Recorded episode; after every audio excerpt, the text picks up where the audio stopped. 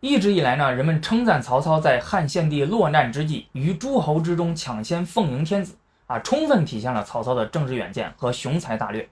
自此之后，曹操把汉献帝牢牢控制在了自己手中，挟天子以令诸侯，具有了打击竞争对手的正义性，获得了政治优势。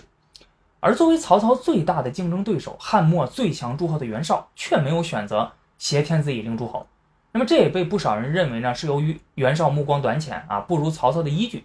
更是进一步认为，正是因为袁绍没有选择挟天子以令诸侯，所以导致他在与曹操的竞争之中逐渐落入了下风，直至官渡之战输给了曹操。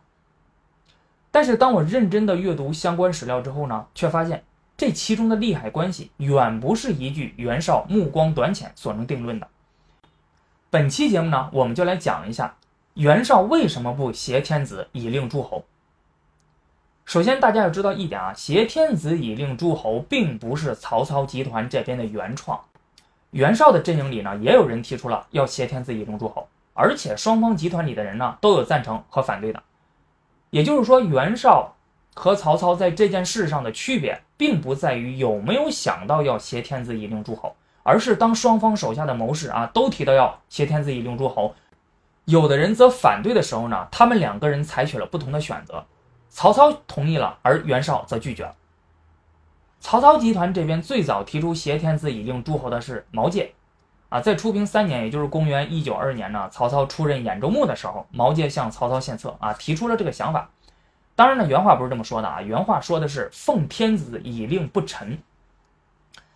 后来到了建安元年，也就是公元一九六年。汉献帝从长安返回了洛阳啊，曹操的另一个谋士荀彧就提出了要奉迎天子，迁都许昌。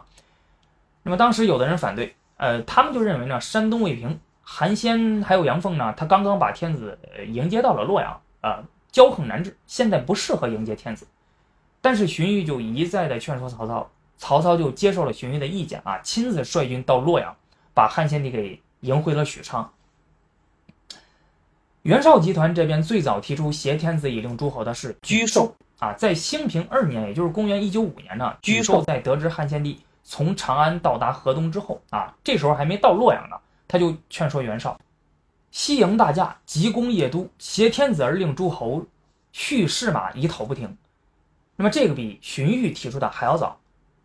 而袁绍手下的另外两位谋士郭图和淳于琼对此表示反对。那他们认为呢？现在汉室衰微，已经无法复兴了啊！咱们就别瞎折腾了。如今天下大乱，群雄争霸，那么看谁能笑到最后。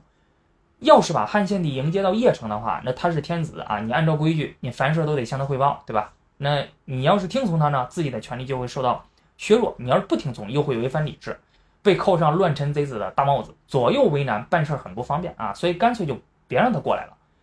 袁绍觉得郭图、淳于琼说的很有道理。而且那个汉献帝成为皇帝本来也不合袁绍的意愿，所以最后就拒绝了要把汉献帝迎接到邺城的建议。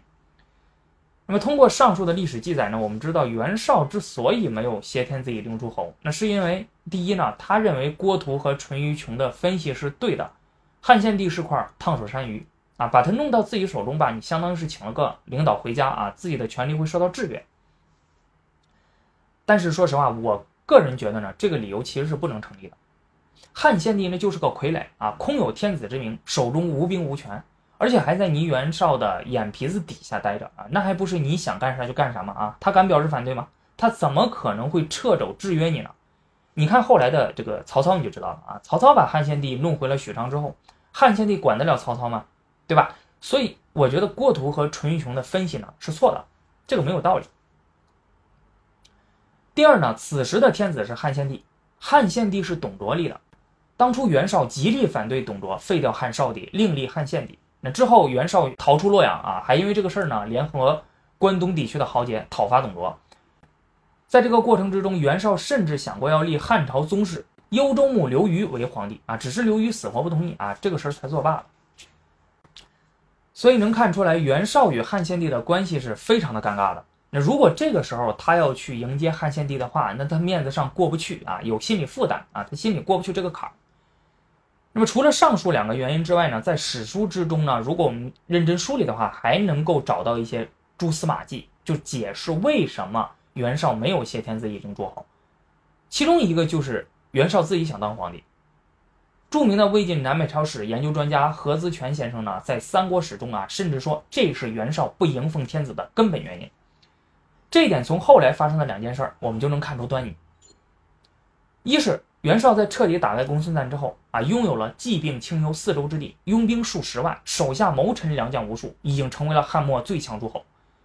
随着实力的增强，他的野心也日加的膨胀，给汉献帝的进贡也渐渐的少了。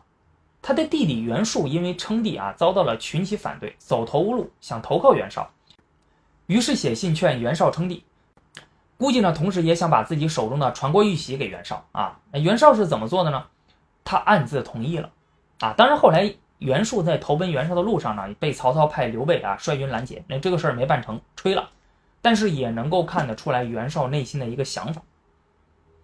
二是袁绍有称帝的想法之后，他又怕遭到手下人的反对啊，不敢直接提出来，于是想了个招他让主簿耿包秘密给自己上书，那大概意思就是说汉朝气数已尽，劝袁绍称帝啊，这是天命所归。袁绍收到这封上书之后，公布了出来，让手下的文臣武将都看看啊，想探探众人的态度，是吧？就耿包都这么说了，那你们什么想法呀？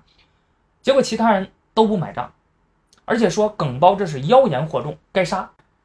一看众人的态度，袁绍为了堵住悠悠之口，就只好把耿包给杀了啊，显示自己绝无称帝的野心。那就可怜耿包就成了替死鬼了。因此呢，通过这两件事，你就能看得出来，当时的袁绍已经很清楚大汉王朝不行了，早晚要完。如今呢，秦军割据，彼此攻伐，那为的是什么？为的不就是都想取汉朝而代之吗？对吧？你论出身。自己出身汝南袁氏，四世三公，门生故吏遍布天下，有几个人比得上？论功劳，自己年少成名，诛除宦官集团，当选联军盟主，讨伐董卓；论实力，自己已有河北四州之地，拥兵数十万，放眼天下，谁能是我的对手？正是有这样的底气，袁绍心里恐怕早就认为，未来扫荡群雄，统一天下，取汉朝而代之的人是自己。既然如此的话，把汉献帝弄在自己的身边，那自己还怎么称帝呢？对吧？稍微一不小心就要背上篡汉的名声啊，那自己这一世英名不就全毁了吗？所以他不敢这么做。除此之外，还有一点，挟天子以令诸侯对袁绍的重要性呢，没有对曹操的重要性那么大。那么这也促使了袁绍在这件事上主观上没那么积极。说实话啊，我最早看到曹操挟天子以令诸侯的时候，就一直有一个疑问。挟天子怎么能令诸侯呢？当时群雄割据，汉献帝早就已经没有实权了啊！他的命令谁听呀？你曹操拿着汉献帝的命令去打击那些割据的呃诸侯们啊，人家能听吗？对吧？而且事实上也确实是没什么人听。曹操奉迎天子之后，刘备、吕布、张绣那该打曹操还是打啊，从来没有因为天子在曹操这边那就服从了。甚至有一次。曹操以汉献帝的名义任命袁绍为太尉，袁绍也不接受啊，因为曹操自己是大将军，太尉呢他在大将军之下，袁绍觉得屈辱啊，最后还是改封袁绍为大将军，这个事儿才解决了。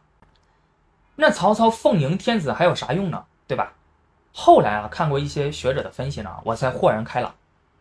挟天子不能令诸侯，但是可以令士族，哎，还有人才啊。当时那些士族们啊，这些社会精英，经过多年的。儒家教育、皇权教育是十分看重正统性的。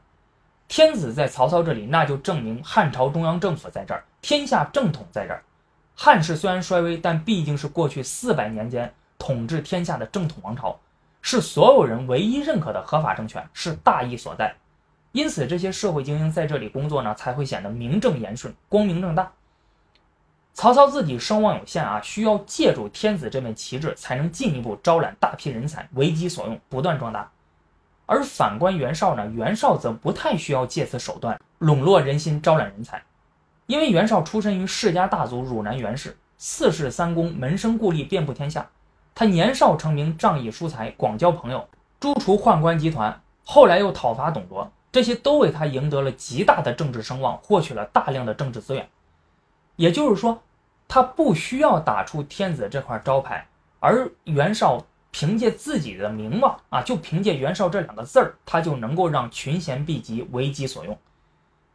诸葛亮在隆中对中也说：“曹操比于袁绍，则名威而众寡啊。曹操的声望和实力都比袁绍要弱，所以他必须要借助汉献帝这块招牌，才能广揽人才。由上述分析可知，袁绍当时没有挟天子以令诸侯，并不是一时头脑发热啊，政治目光短浅所导致的，而是经过了自己的深思熟虑。那虽然这些深思熟虑在当时和现在的一些人看来啊可能不对，但是袁绍确实是仔细想过了。可以说，袁绍结合自己的实际情况，在自己的智慧能力所及范围之内，做出了自己认为正确的选择。